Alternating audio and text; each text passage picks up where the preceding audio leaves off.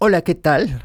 Bienvenida, bienvenido al capítulo número 18 de Por la Libre, este podcast dedicado al acceso, con el que terminamos la primera temporada.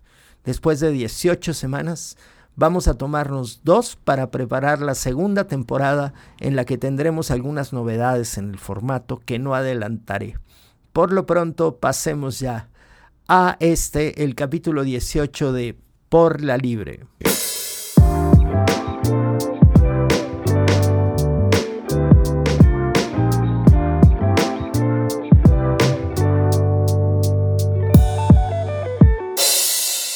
Comienzo con esta nota de que este es el final de la primera temporada y que habrá una sorpresa, así que no dejen de colgarse de este podcast que habla sobre el acceso y lo hacemos desde la Ciudad de México, su servidor y el que habla y el burro por delante, Alex Rubio, quien tiene enfrente a una persona sabia en muchísimas cosas y recién vacunado en Lima, Perú, Carlos Maza.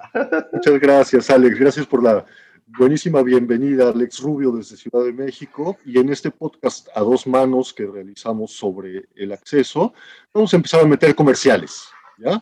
Como hacen los comentaristas de televisión cuando narran un partido de fútbol y alguien comete una falta. Tiro libre, Coca-Cola, gritan por ahí, ¿no? Aquí vamos a decir este podcast Open Office muy bien, me parece bien. ¿Por qué nos referimos a los comerciales? Y como muy bien apuntó Carlos, porque los comerciales son parte de todo el mecanismo, obviamente, de la mercadotecnia y entre sus muchas tácticas y estrategias está el nombrar determinados espacios con nombres de marcas, ¿no? En la Ciudad de México tenemos el Centro Banamex, ¿no? Que, cuyo nombre tiene un banco. Recién YouTube decidió adquirir los derechos de lo que se llama naming eh, de una cadena, bueno, un, espacio teatral grande que está cerca del American Airlines Arena y ahora tendrá el YouTube Theater al lado. Las consecuencias entreveres de nombrar espacios eh, que cuando son entre privados, pues se consiente la comercialización de un espacio en el que invirtió privado, eh, está escalando ante la posibilidad de abrirse a una forma de financiamiento alternativa para el Estado. Es decir, que las ciudades comiencen a vender ciertos espacios públicos para estrategias de naming. Y de ahí partimos. Es, es una figura que se ha dado en llamar en castellano derechos de denominación comercial, naming rights en inglés, y eh, consiste en darle a una marca, a cambio de dinero obviamente, la posibilidad de poner su nombre en un lugar que todos miramos o por el que todos pasamos, etcétera. Un caso muy interesante, documentado recientemente por el diario El País, fue el de la estación Sol del Metro de Madrid, que ha sido entregada durante un tiempo a Samsung. Ahora se llama Estación Sol Galaxy Note. Y los madrileños, pues no les gustó, a algunos les gustó, a otros no, pero sobre todo no les gustó que la ciudad de Madrid sea incapaz de informar cuánto dinero cobró por esa transacción. Y eh, otra cosa que no han dicho los madrileños, pero me imagino yo, es por qué no sale gratis el metro durante el tiempo que dure esa, ese derecho de denominación. Es decir, eh, es oscuro el sistema de los derechos de denominación comercial y tiene eh, pues problemas relacionados con dónde termina lo público y dónde empieza lo privado cuál es nuestro derecho a privatizar eh, espacios y usos públicos de las cosas, ¿no? Sí, porque de media esta idea de que no son cosas gratis en términos de que su mantenimiento y muchas veces su construcción se, pues procede del pago de impuestos. En ese sentido nunca fueron gratis, no aparecen de la nada. El dinero del Estado no aparece de la nada, no es el dinero de los contribuyentes, pero ante las crisis, el incremento de la demanda, pues hay muchos esquemas de, inversiones privadas dentro de las ciudades que a la vez concluyen en ciertos límites al acceso, ya lo habíamos platicado en el episodio sobre las bicicletas, sobre las supervías o estas vías que son eh, construidas con dinero privado dentro de las ciudades, pero que intervienen o están en el espacio de un derecho universal, que es el de tránsito. Que es el de tránsito, exactamente. Y, aquí la publicidad siempre va a buscar la mayor invasión posible, ¿no? De, de tu espacio ya basta navegar en Internet 10 minutos para saberlo, ¿no? Que el, enfoque es la mayor invasión posible. Exacto, es, es, lo que nos llamó la atención para este tema, para empezar a hablar sobre este tema en este episodio eh, último de la primera temporada de Por la Libre, fue un tuit de nuestro querido Ted Gioia, Ted Gayoya, el historiador del jazz y de la música estadounidense, que eh, ironiza la noticia de la adquisición de derechos de, denominación comercial de un teatro por parte de YouTube, ironiza diciendo, ahora es un teatro donde se presentan sinfónicas y espectáculos de música, ahora vamos a tener que ver anuncios de cuatro segundos cada 12 minutos en una presentación sinfónica o en un concierto. ¿no?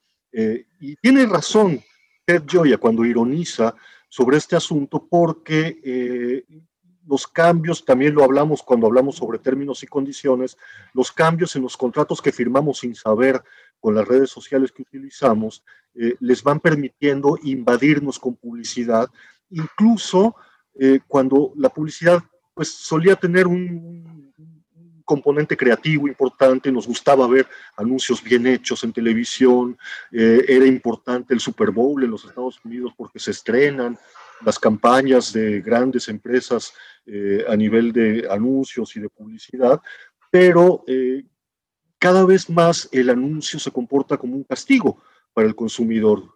tú te bajas un juego para tu teléfono o algo así, y si no pagas por ese juego, entonces tienes que soportar anuncios. Es como un castigo. Ah, usted no paga, pues entonces mira mi anuncio.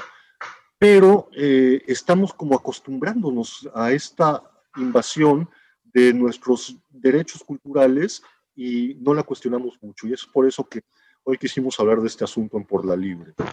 Y el, y el camino especulativo es obviamente primero una alerta, ¿no? Es decir, ¿qué media entre el naming y eventualmente la apropiación o el, bloqueo al acceso? O sea, si bien está bien una arena deportiva, que es una inversión multimillonaria de muy largo plazo, pues ve una estrategia. ¿Qué pasa, por ejemplo, cuando eh, de mi paisaje particular, ¿no? Este, que hay zonas de la Ciudad de México, por ejemplo, camellones o pequeñas zonas verdes, pequeños jardines, que ostentan publicidad. O sea, este espacio está siendo cuidado y protegido por Popotes Patito SADCB. ¿no? Entonces, Popotes Patito, pues cuida del espacio verde. ¿no? El tema es que le pone una cerca, ¿no? Eh, para, pues para protegerlo, ¿no? Pero poner una cerca es un acto que en un camellón o en un espacio público, pues claramente nos mete en una serie de contradicciones con, el tránsito, con por qué mi perro no puede ir a orinar allí, ¿no? Que cosa que no dañará mayormente ese espacio.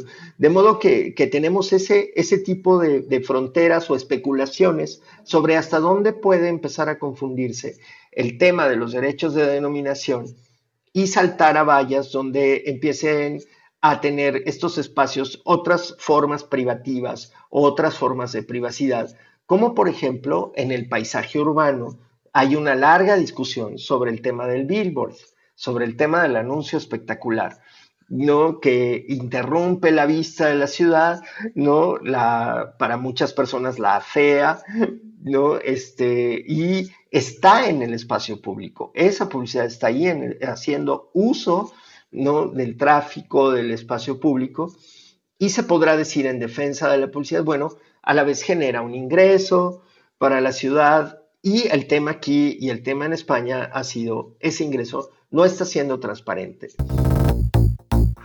El ingreso y también el uso a veces de, estos espacios digamos, públicos desde el punto de vista del consumidor, del ciudadano, porque también cuidado acá, cada vez más ser ciudadano implica ser consumidor la igualación del ciudadano con el consumidor es muy peligrosa. Eh, en, el reciente conflicto electoral, bueno, el, proceso electoral que ha vivido el Perú, eh, hubo uso de billboards en la vía pública para eh, hacer una campaña sucia en contra de este candidato popular que finalmente ganó las elecciones. Y entonces usaron billboards en las grandes avenidas de Lima para poner no al comunismo, identificando a este candidato con una ideología que no profesa. Y eh, esto afectó de manera negativa el proceso electoral muy fuerte. Yo creo que es algo que eh, fue posible realizar porque hay un hueco legal en ese sentido. Es decir, quien vende el espacio, el propietario del billboard, que se lo vende a una empresa para que anuncie su producto, no debería de podérselo vender a un partido político o a una asociación vinculada con un proceso electoral. En fin, eh, temas como esos están eh, saliendo a la luz, ¿no? Y, tocas ese tema que es, que es importante porque justo en estas campañas la diferencia de actitudes, por ejemplo, entre dos redes sociales, ¿no? En estas épocas, desde la campaña de, de desde Biden Trump, Twitter decidió no vender eh, publicidad a, los, a los participantes, a los, a los contendientes de las disputas políticas en ningún país donde Twitter opera, mientras que Facebook dijo, no, yo no voy a dejar de vender.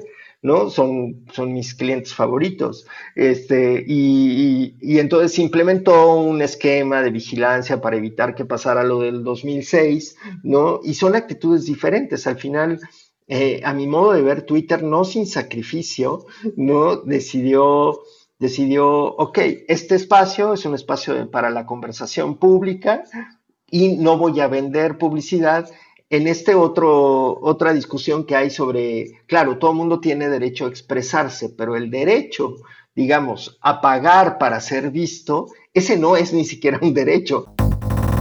Y estos límites que se han ido estableciendo en un ambiente tan complicado de normar como el de las redes sociales, quizás son la función de por qué llamar la atención sobre las posibles problemáticas del naming, asociado a espacios públicos. Yo tengo la impresión de que este asunto de, la, de, los derechos de denominación comercial es una perversión, y que me perdonen los publicistas, es una perversión de, la, de los derechos de denominación de origen que empezaron en Francia con el coñac. Eh, el coñac es eh, una bebida alcohólica a base de licor de uva que solo se puede fabricar en la región de Cognac, Francia, aunque en cualquier lugar se puedan hacer brandies, incluso de mejor sabor que los cognacs franceses. La denominación de origen eh, está detrás de una lógica del desarrollo de una industria que es importante. En México tenemos ya la denominación de origen del tequila, no cualquier aguardiente de agave se puede llamar tequila, y ahora eh, empieza a haber polémica con respecto a qué aguardientes de agave pueden llamarse o no pueden llamarse mezcal, porque eh, el mezcal, que era una bebida eh, popular, barata, eh, de los campesinos, de repente se convirtió en una bebida de, bar urbano de, cierta importancia a nivel de estatus.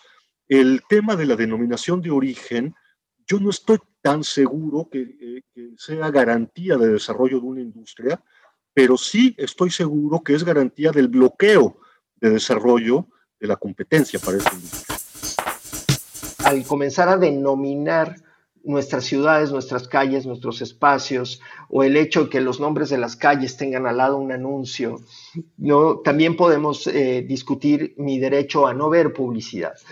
Este, que puede pasar por el tema del pago, que aquí estaría completamente excluido cualquier control. El billboard a mí me asalta, es inevitable para mí el, el, billboard. Y se presta una discusión, como verán hoy, muy especulativa de qué riesgos al acceso podrían desarrollarse o representar este tipo de ondas de la denominación de marca. ¿Cuándo? ¿Cuándo cruza al espacio público. Y hay otro, otra dimensión de esta, de esta problemática que se podría ver en los procesos eh, políticos de manifestación pública, de exigencia de derechos, qué sé yo. Pienso específicamente en las marchas eh, de los últimos años en distintas ciudades de América Latina de, eh, de mujeres, de mujeres en, en, favor de la conquista de derechos que se les ha negado históricamente y que son fuertemente criticadas por el patrimonialismo, patrimonialismo, porque pintarrajean los monumentos. Entonces, esa intervención sobre el espacio público que habla de una lucha por derechos ¿qué eh, lugar ocupa frente a la otra intervención del espacio público pagada por una empresa? ¿No? Eh, ¿Quién tiene derecho a intervenir el espacio público y quién no tiene derecho a intervenir el espacio público y cómo, en qué manera? ¿no? Esa es otra discusión que, salta desde aquí. Sí, déjame decirlo a nivel anecdótico, sobre la avenida Álvaro Obregón, en la colonia Roma, por donde yo suelo pasear, eh, está pintado en el piso un anuncio de Spotify. Está pintado con, con, una técnica de, de stencil, ¿no? con, con spray. Y al lado en la calle están bardas protegiendo una delegación estatal que están todas pintadas con las justas y demandas de, una marcha. Y ahí tienes un retrato en 50 metros de este conflicto, entre ese espacio que fue cedido, vendido eh, o apropiado, sería lo peor, por una marca comercial y un espacio que es apropiado por la protesta y que es intervenido por la protesta y genera sin duda un tema sobre el que se puede debatir y polemizar y encontraremos también que no hay, que hay un vacío en ese sentido, pero ¿cuál es justo la diferencia de que llegue Spotify y raye el piso, ¿no? O que lo haga una marcha. Y porque a algunos les indigna una o les indigna otra, este, siendo en esencia, materialmente, el mismo acto de buscar. El mismo acto de intervención del espacio público. Si, si el diferencial es el pago de un dinero, pues no estoy de acuerdo, ¿no? No, puede ser no podemos estar de acuerdo, así es. Entonces, con ese, con ese no podemos estar de acuerdo e invitándolos a la reflexión sobre todos estos temas. Eh, se despide ya este podcast que estuvo breve pero sustancioso, ¿no? Este, y que dijimos que íbamos a meter comerciales, entonces OpenOffice, este, LibreOffice, Linux, Debian, Ubuntu, use software libre. Use software libre, este, no sin recomendarle que use software libre todas las veces que pueda. Y si usted es autor de algo, por lo menos un cachito, póngalo en Creative Commons y hágalo un bien de todos para todos. El recordatorio de que nos vemos en dos semanas para la nueva temporada de Por la Libre. Nuestro ID, una producción de Masas on the Beat.